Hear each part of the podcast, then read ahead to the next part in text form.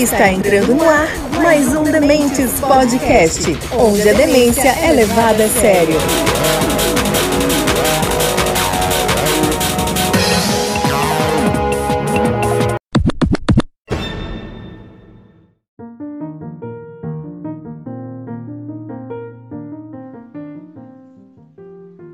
Fala galera, tudo bem com vocês? Está começando mais um Dementes Podcast, onde a demência é levada a sério. Hoje a gente vai bater um papo aqui fazendo umas reflexões sobre a pandemia, né, sobre tudo o que aconteceu e o que pode vir a acontecer ainda nas relações pessoais. Estou aqui hoje com Evandro Luiz Velk. Boa tarde, Velk. Boa tarde, tudo bem? Também estou com Alexandre Araújo de Menezes, o cachorrão da Tijuca. Boa tarde, Alexandre. Salve, demente. Hoje a gente conta com a participação especial da Fernanda Fornaziero. Ela é psicóloga e vai abrilhantar aqui nosso programa e também vai fazer um estudo de caso, né? Que lidar com a gente não é fácil, né? Boa tarde, Fernanda. Boa tarde, agradeço a oportunidade, né? Eu acho que é um assunto que não chegou em pauta ainda é necessário, né? Porque aí tá requisitos aí da pandemia. Agradeço a oportunidade. Meu consultório hoje, muitas das demandas estão chegando é, é por conta aí de tudo que a, a pandemia nos trouxe. E estou aqui à disposição, espero poder contribuir. Ah, vai contribuir bastante, bastante.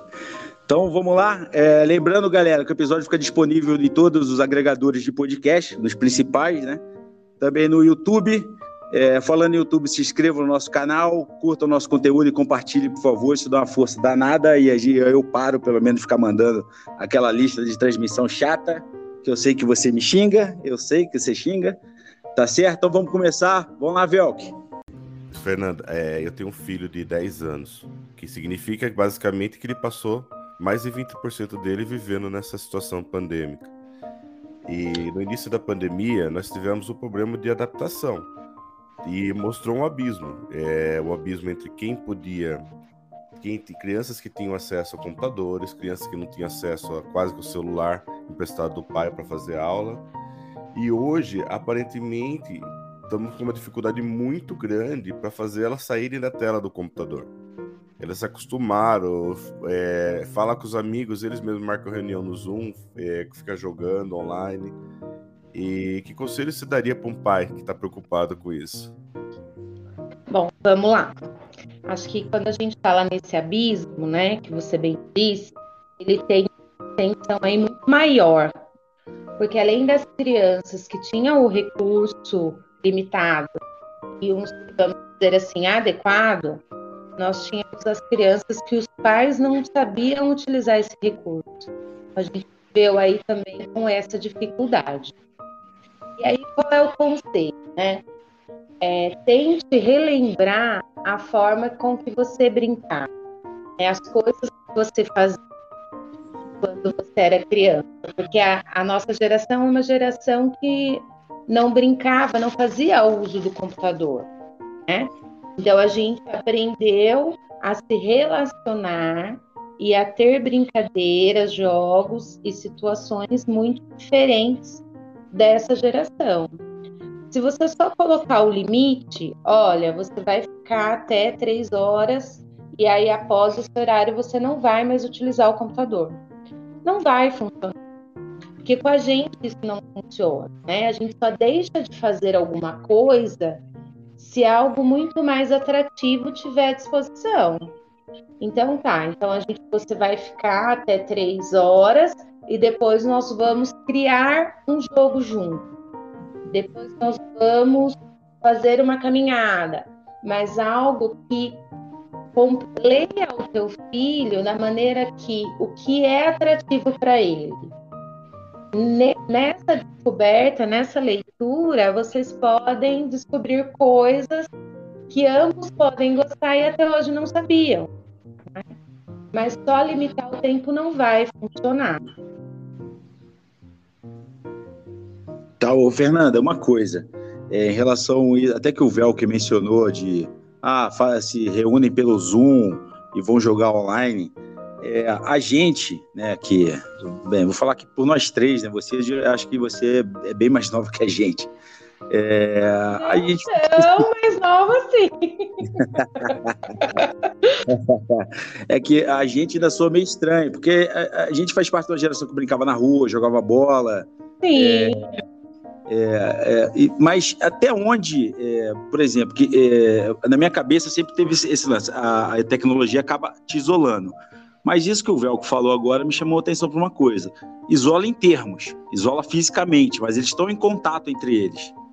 Certo? Ali, estão na reunião do Zoom, estão jogando online, eles estão fazendo algo em conjunto. E Sim. até onde isso pode ser ruim e até onde isso é benéfico? Se é que a gente pode estabelecer algo desse tipo assim. Eu acho que os pais devem ligar o alerta aí, sabe? O pisca, a, o monitor de incêndio, seja lá o que for. A partir do momento que você perceber que seus filhos têm mais amizades virtuais do que reais. Porque, por incrível que pareça, hoje em dia tem muita adolescentes, jovens, que não têm amizades reais, eles não se encontram por nada, são só amigos virtuais e amigos que não são da mesma cidade. Se conhecem através dos grupos de jogos e aí vão criando outros grupos. E aí esse é o círculo de amizade. Então, se esse círculo de amizade, se essa rede, né, tecnológica que a gente pode dizer, for muito mais ocupar um espaço muito maior do que o social presencial, aí liga seu alerta. Entendi.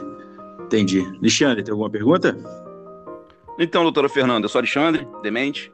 É, essa pandemia mexeu com a ameaça à humanidade, né? O medo de sobrevivência, de perder, Sim. isso gera medo, angústia, né? A pessoa fica desolada. É, e todo mundo pode ser vítima disso, não, não, tem escapatória, não tem rico, não tem branco. Queria saber como é que a sociedade vai é, tentar sair dessa, que é muito difícil pelo menos aqui no Ocidente, muito, muito difícil sair disso. Você vai voltar ao normal. É, exemplo, eu vou na rua, pego meu metrô, alguém espirra, alguém tosse, fica as outras pessoas, muito, a maioria não liga não, mas tem uns que ficam olhando. E tem pessoa que anda no metrô com luva, é, máscara e aquele protetor facial.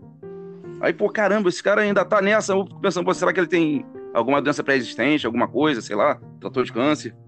Será que se a gente volta ao normal, doutora? Então, eu, eu não consigo te afirmar. Gostaria muito, do fundo do meu coração, afirmar que, que voltaremos, mas cada um lida de uma forma com o que a gente passou, né? Algumas pessoas em mais intensidade, que perderam entes queridos, que não tiveram a oportunidade de viver o luto desses entes queridos.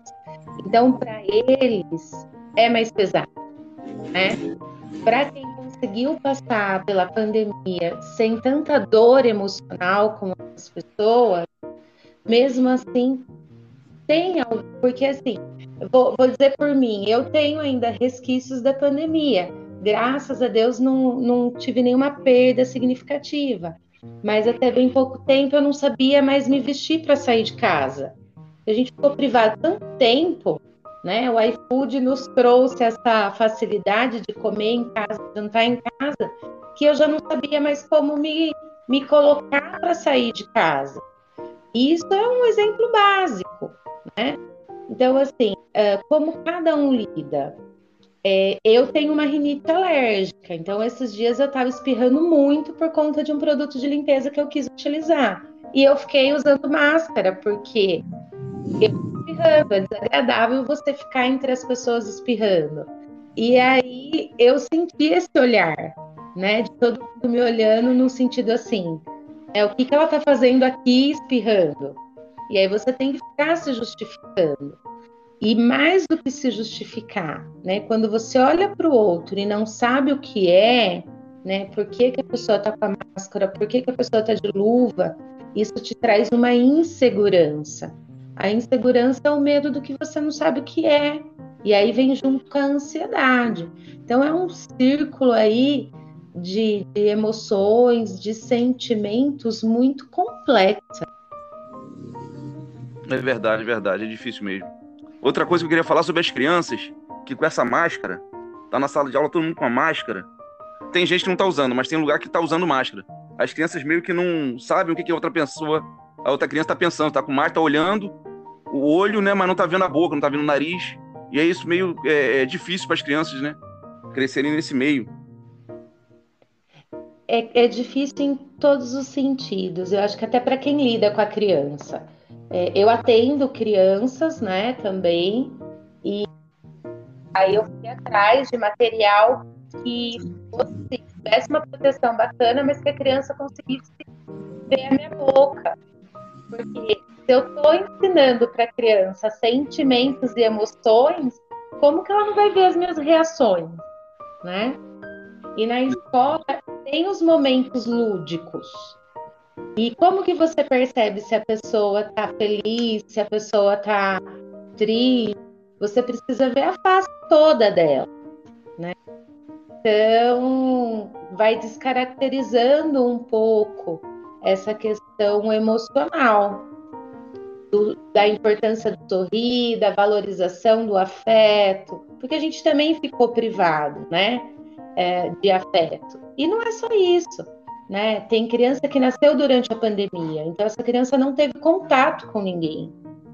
Aí, com dois anos de idade, ela começa a ir para a escola. E aí é uma criança que vai passar por um período de adaptação muito difícil. Porque o, resfriados vão ser mais intensos, as diarreias e tudo que vem junto ali na adaptação. Então, vai muito além da questão emocional. Né? Essas crianças não têm imunidade, são extremamente apegadas, porque foram criadas com uma única pessoa, na maioria das vezes. Entendi, entendi. Perfeito, obrigado. Ei, eu, eu, eu tive dois momentos assim é, de relação com as pessoas durante a pandemia. Primeiro foi quando tudo começou, chegou e ficou todo mundo trancado em casa, que teve realmente assim umas duas semanas assim, pelo menos aqui, todo mundo ficou em casa mesmo, a rua ficava vazia e tudo mais. E eu rotineiramente saio com meus cachorros na rua, então aquilo para mim foi um estranhamento grande. E também depois, quando as pessoas começaram a ir para a rua, né? Porque o início, quando ficava vazio, eu tinha aquela parecia que eu estava vivendo aqueles filmes pós-apocalípticos, assim, que a humanidade tinha acabado. Tipo, eu sou a lenda, algo do tipo. um crime, né? É. e depois, quando as pessoas começaram a sair na rua, assim, me deu um certo estranhamento, assim, de ficar com, com muitas pessoas por perto, assim. Eu acho que isso foi bem comum com muita gente, né? E é comum sentir isso, né? Eu não tenho nenhum problema, não, né? é comum porque, assim, a gente tem que pensar que o ser humano, ninguém é igual a ninguém, né? E nós somos tudo que a gente já viveu. Algumas pessoas têm mais facilidade e habilidade em relação a afeto e a contato físico. Outras não têm, né? Para algumas pessoas, não, entre ficar em casa e ver um vídeo, um filme, e ir para um restaurante lotado, ela vai preferir ficar em casa, porque faz parte dessa personalidade. Só que viver em sociedade nos faz sair dessa zona de conforto. Então, a gente precisa lidar com isso todo momento. Então, eu preciso trabalhar presencialmente, então eu tenho que exercer o meu papel social ali. Eu tenho que cumprimentar as pessoas, eu tenho que me relacionar eu vou a um restaurante, eu vou a um supermercado, eu preciso exercer o meu papel social. A partir do momento em que eu estou, estou trabalhando de casa, faço minhas refeições em casa e saio só para andar com o cachorro, né, meu único contato com o ambiente externo, e mesmo assim com poucas pessoas, aquilo que eu tenho ali, zona de conforto, me acalenta e tá tudo ótimo, eu não preciso exercitar isso. Aí quando eu me vejo obrigada a voltar, né, a exercer isso, se eu puder ficar e me poupar, que é o que muita gente está fazendo, né? E que é viver o luto de ter que voltar. Tem gente que não está conseguindo, porque ele ganhou com isso, ele está muito confortável. Eu não saio da minha zona de conforto. A partir do momento que eu tenho que voltar, que eu tenho que que me exercitar, que eu tenho que falar com as pessoas, que eu tenho que ser sociável à medida que a sociedade pede, aí eu tenho que sair da minha zona de conforto. Isso não é bom para muita gente. Entendi. Velk. Então, eu percebo isso aí muito nas relações de trabalho. É, no meu trabalho tem pessoas, acho que 50% está em home office e o resto está trabalhando presencialmente. E quando você fala, ó, acabou o seu prazo de home office, vai ter que voltar a ficar pelo menos uns três meses para poder justificar a sua saída, a pessoa surta. Eu já tive funcionário que pediu demissão, que ela preferia perder um emprego público que paga muito bem do que voltar a trabalhar presencialmente. Aí o bom senso consegue conversar com alguém, realocar tal, para essa pessoa não perder o cargo. Mas ela tava assim, ela chegou a assinar o pedido de demissão dela. E tem outros que se adaptam bem, estão lá, estão curtindo, estão produzindo bem, estão. E é cada um mesmo, né? Você percebe que tem pessoas e pessoas. E só que a medicina do trabalho, elas vão sobreviver a isso porque e tem um deslocamento. A pessoa que está em home ela está deslocada do, do contexto coletivo lá, né? Será que nós estamos preparados para essa nova realidade? Eu acho que é assim, né? Tudo que acontece de uma forma repentina, sem ser planejado, ele causa ansiedade, que é normal do ser humano. Né? Quando que você tem ansiedade? O que, que é o ansioso, né? Resumindo, é a pessoa que está preocupada com o amanhã sem saber o que vai ser, sem ter certeza do que vai acontecer. Então, aí, quando você consegue ter um tempo de planejamento para esse retorno, então, olha, vamos voltar agora, o que, que é melhor para você? Porque muitas famílias se adequaram ao home office. Né? Eu tem pessoas do meu contexto familiar que a sogra veio morar junto, porque a esposa está trabalhando no home office, aí ela consegue organizar a rotina familiar, as refeições, a medicação. Então, as famílias se arranjaram para estar em casa. Então, se você tem essa possibilidade de conversar com a pessoa e dizer, olha, nós vamos voltar né, ao presencial ou ao híbrido, seja lá como for, o que, que é melhor para você, né? O que, que você me dá de sugestão? Porque isso é para a vida. Quando você coloca o outro para participar da decisão, ele se compromete, ele compreende a necessidade, né?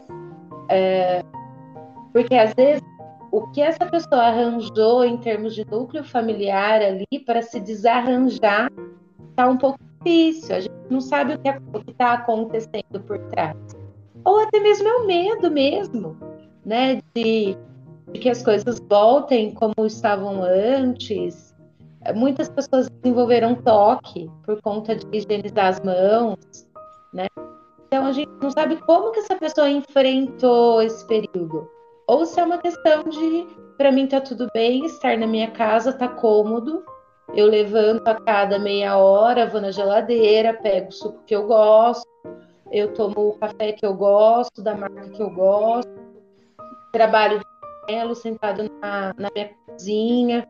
Então, a gente precisa tentar entender, né, mensurar o que está significando essa pessoa. O retorno e o trabalho em casa.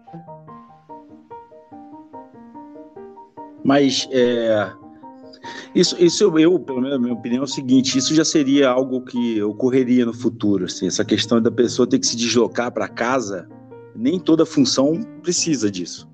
Né? Tem muita gente que já ficou definitivamente em home office. Tem muitas empresas que entenderam que é mais vantajoso manter o funcionário em home office do que manter ele na, numa, na sede da empresa.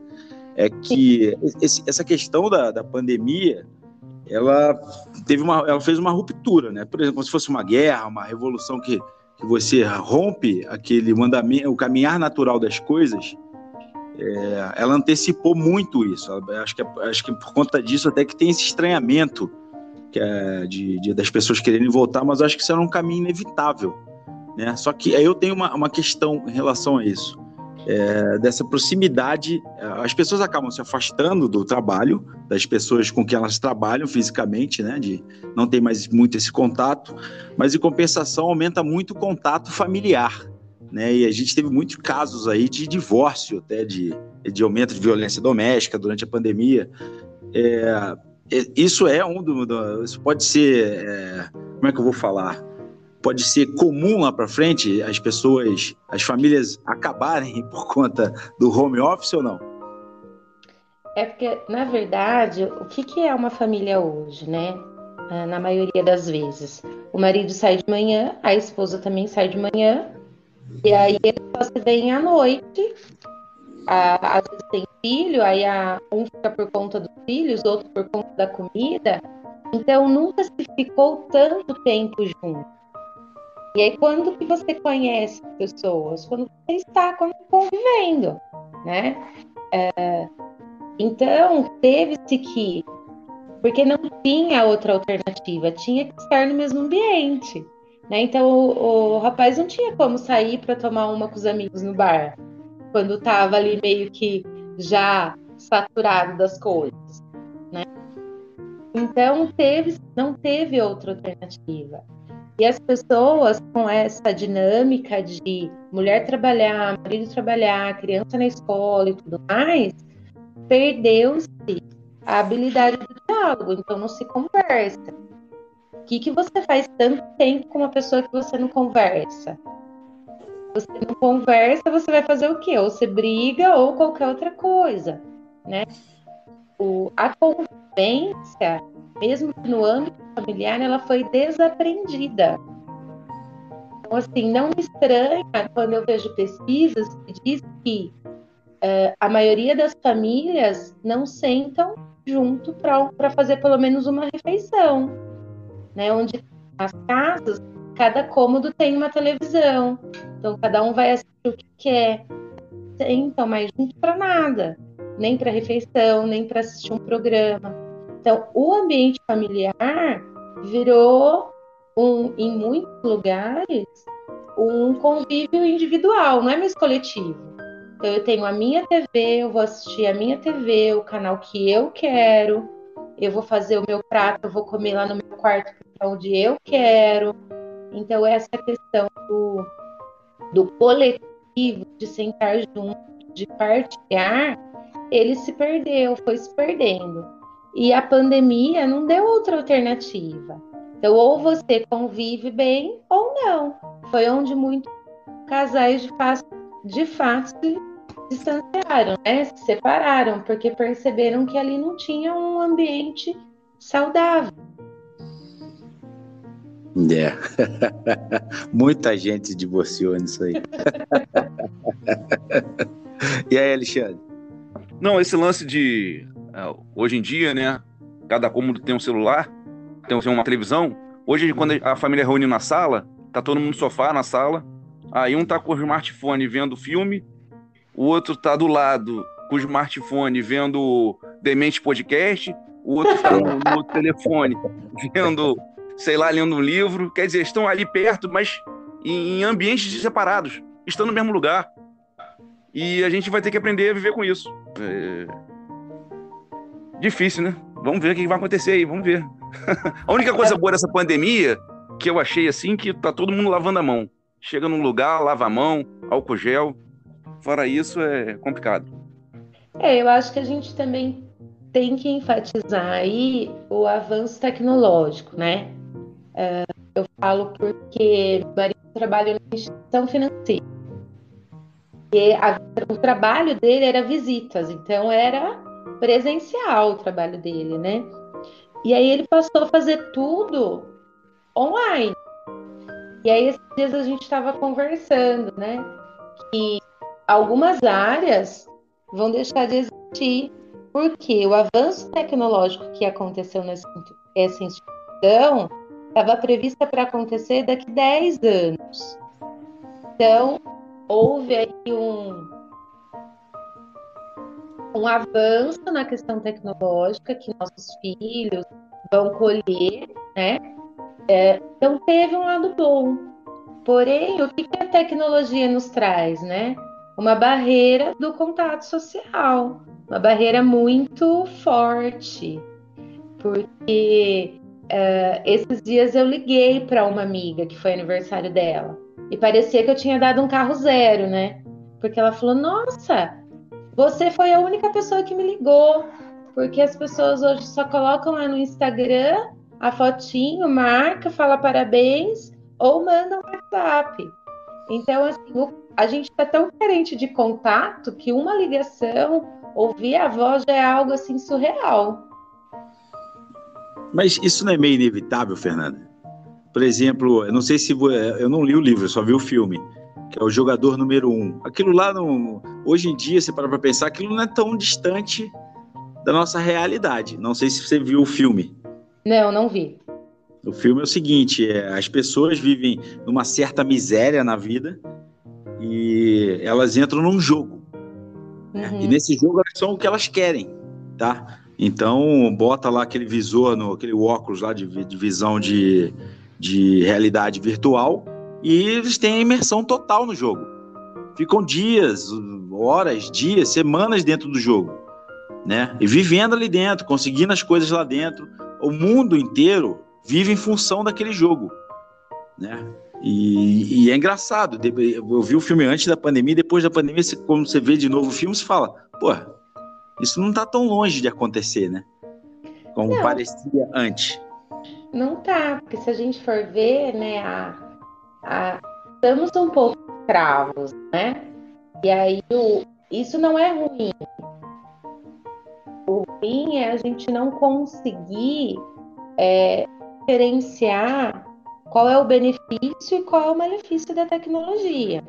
Então tá, eu estou usando da tecnologia agora para falar de um assunto super bacana, super relevante ser discutido. Ah, mas tem pessoas que de fato pararam a vida em função disso, né? E pra você ter uma ideia, eu estou atendendo uma pessoa que está fazendo desintoxicação de internet. Por quê? Ela não conseguia mais ficar fora da internet. Os amigos são todos virtuais. E a primeira crise de pânico que teve foi quando ficou sem internet dois dias em casa. Caramba! É, foi ficar no pronto-socorro e tudo mais. Porque ela não vive outra vida a não ser aquela que ela criou ali no jogo. Porque ali no jogo, ela colocou todas as características que ela gostaria de ter, é, como ela gostaria de ser, e ela se comporta, se coloca como ela gostaria de ser. Então ali ela é aceita virtualmente. Então ela não precisa trabalhar com os medos, com certezas. E aí quando ela se viu sem essa possibilidade de viver o que estava ali, ela não soube lidar, né? E é um pouco do que acontece aí com os influencers, né? Eles estão nessa, nessa questão de viver uma vida para ser mostrada. E Totalmente. Fora, é, e fora do que eles estão mostrando, como que é? É isso mesmo? Então tem uma dupla personalidade, né? E o que é legal, vamos dizer assim, do, do virtual para as pessoas que têm essa dificuldade de relacionamento. No virtual, se você não quer mais jogar com aquela pessoa, você simplesmente para de jogar ou você bloqueia. Na vida, quando você tem dificuldade de se relacionar com alguém, como que você faz? Então é muito, é muito mais cômodo, né? É. Eu não tinha isso aí, agora eu fiquei surpreso aqui, se desintoxicar da internet. Pode procurar para você ver. É, não, e... Tem muito mais do que você imagina. Não, então, é, antes aqui da gente entrar, eu estava conversando com o Velca, até antes do Alexandre entrar também, é, de como, por exemplo, o hábito de ler. Eu estou perdendo porque eu fico no YouTube o tempo inteiro, fico no, o tempo inteiro com, no YouTube, com o celular na mão, vendo o YouTube né? Eu, eu me, me lamentando aqui, falei, pô, quero ler mais. Né? Com uma caixa de livro para ler, que eu não consigo ler, porque nos momentos que eu posso pegar e ler, eu fico com, no, no, no YouTube, vendo qualquer coisa. Desde a montagem de uma mesa até, sei lá, as coisas mais loucas e desconexas possíveis. E aí você falou isso agora, eu fiquei, eu falei, pô, realmente eu tenho que procurar fazer isso. Eu tenho que me é, acho que eu não cheguei a esse ponto que, que, a sua paciente chegou, mas eu tenho que me desvencilhar um pouco do, desse lance de, do celular, assim, de ficar. É, que hoje ele é tudo, né? Ele, ele, ele faz até ligação hoje em dia, o celular, né? Apesar é. de ninguém. Ah, é, ele faz ninguém, bem. Apesar de ninguém ligar mais para ninguém, mas ele faz até ligação, né? Mas é, realmente é um negócio assim que eu fico o tempo. Tem dia que eu chego da academia à noite, eu sento, eu nem ligo televisão nem nada né? Eu fico no, fico assim no YouTube vendo as coisas mais diversas possíveis, desde de coisas relacionadas ao meu time, coisas de política, como eu falei, ah, como montar uma mesa a partir de um tronco. Eu fico lá horas vendo o cara montando a mesa, cortando a madeira, lixando. É, e, é, e, às vezes é totalmente assim, tá certo que eu uso muito para desligar a cabeça, assim, né? Porque fico o dia inteiro com a cabeça ligada com as coisas, eu dou aquela, falo, pô, preciso desligar. E geralmente eu ligo a televisão para isso, eu boto lá e né, às vezes não tô nem percebendo o que, que tá rolando. Mas você falou agora, me ligou um alerta aqui agora. Eu, é. quanto eu, se eu conseguiria ficar sem. É, então, eu acho que o, o que você disse vai casar com o exemplo que eu dei anterior lá da questão do filho, né? Então, quando que você consegue tirar um hábito? Quando você substitui por outro mais interessante ver um vídeo no YouTube é mais fácil, né? Assim, é mais acessível do que ter um livro. Então, e nenhum vídeo no YouTube é aquela coisa assim, é, deprimente, preto e branco. Não, é algo gostoso de ver, tem musiquinha e tudo mais. E a maioria dos vídeos deixa o que é mais interessante para o final. Porque você começou a ver o cara cortando o tronco, é claro que você quer ver o final da mesa. Né? Sim. Só que isso de uma maneira rápida. O livro, quantas semanas você vai ficar para ver o final? Sim. Nós Sim. estamos numa geração de fast food para tudo. Tudo a gente quer para hoje. Por isso que os hábitos estão mudando. É. É, eu, tô, eu tenho que. Isso realmente, eu tenho que, que, que, que, me policiar nesse sentido aí, começar a cortar o umbigo, o cordão umbilical com o meu celular. Deixar de ser menos sedentário. Foi é, não, não, nem, não sou tão sedentário, não, cara. Mas é. Eu, eu fico. Eu vinculei muito a isso, assim, de. de às vezes buscar informação de meio ET Bilu, sabe? Buscar conhecimento. Então... Não, mas não tem nada de errado. Coloca um timer aí. Coloca um timer, o YouTube vai funcionar, sei lá, três horas por dia. Deu as três horas, ele para. Aí você já sabe que deu sua cota. É. E é hora de pegar o livro. É, eu tenho, eu tenho, que, eu tenho que me policiar melhor nisso aí. Porque eu gosto de ler, eu gosto daquela aquele trabalho de imersão no livro. Eu acho Sim. bem legal, assim, de você por exemplo, eu tô, ultimamente eu estou lendo o, Cri, o, Crime e Castigo, então a forma que o doutor, doutor Dostoiévski ele descreve certos ambientes, você consegue fazer aquela imersão. Você consegue imaginar o balcão do bar, com um cara com a unha suja, a cara toda engordurada. Você consegue imaginar isso. Eu gosto desse tipo de imersão. Então tem que fazer mais isso, assim. E isso é importante porque quando a gente lê e imagina, a gente imagina com as referências do autor, mas a gente traz os nossos afetos aí. Sim. E, involuntariamente, você está exercitando a sua parte afetiva também, né? Ficou aí por um tempo de pandemia meio congelada. É, verdade. Verdade. Mais, mais alguma coisa, Alexandre? Não, isso que a doutora falou na outra resposta, do antecipou 10 anos. A pandemia com a tecnologia são duas coisas que vieram juntas, né? Quer dizer, a tecnologia sempre teve, mas agora com, é, com esse avanço da pandemia, antigamente para me comprar um sapato para correr, um tênis de corrida, eu ia na loja e conversava com o vendedor, eu quero um tênis para correr, assim, assim, assim, e ele explicava os modelos lá. Hoje em dia a gente vai na internet e, pô, ficar sabendo tudo, cara. Tu já compra até pela internet, nem vai mais na loja. Sim, cara, teve um tempo aí na, no Net, na Netshoes que ele falava assim, para você até ver se qual, qual, o tamanho do tênis seria melhor para você. Ele tinha uma tabela de tênis, você escrevia um tênis que você já tinha e era confortável. Ele falava, ó, para esse tênis que você tem esse número, esse aqui vai ser confortável para você. É tudo Caramba. isso, cara. É. é na verdade, é, é, o, é o tudo para ontem, é como a gente se acostumou, né? É. é. Ontem eu fui ao mercado e eu estava observando. E observando o comportamento das pessoas mesmo, né? Aí tinha umas senhorinhas e aí elas compraram o alho, a cebola, a, os legumes. Aí tinha uma moça bem jovem, assim, do lado, que o dela era tudo quase já só botar na panela. O tempero era pronto, os legumes estavam cortados. Então, assim, a gente se acostumou a isso. Yeah. Né? Então, voltar para trás vai ser difícil. É, eu, na verdade, eu acho que é um caminho sem volta. É, não, não tem como, né? É, porque e é prático, tudo que é prático é nos traz mais.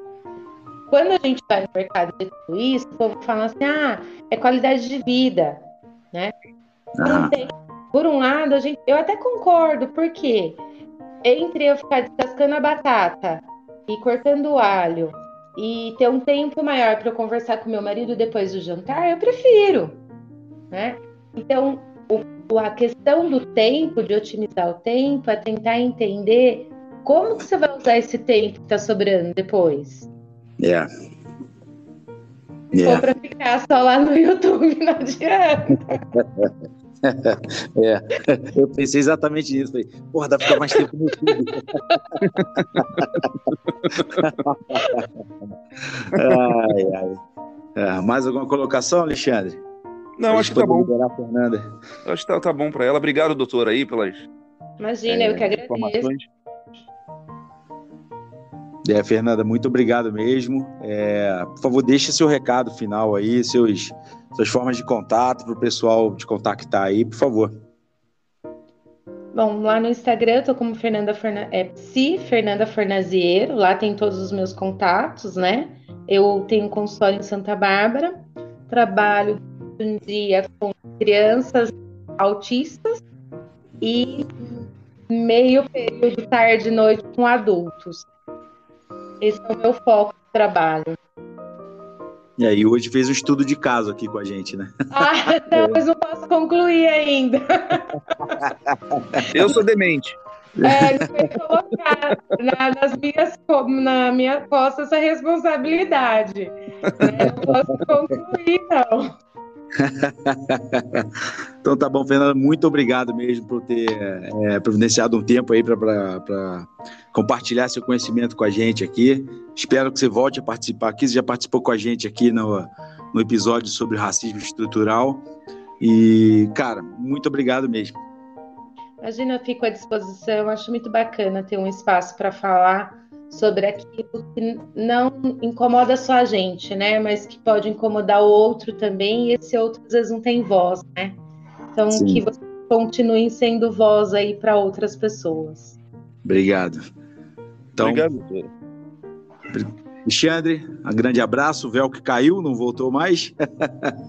Então, véu que, que você foi no YouTube. É, tá YouTube.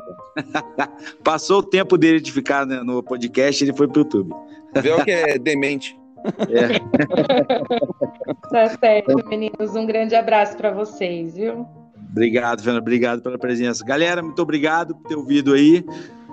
Até a próxima. Domingo a gente está aí com o um resumo de notícias da semana. Fomos!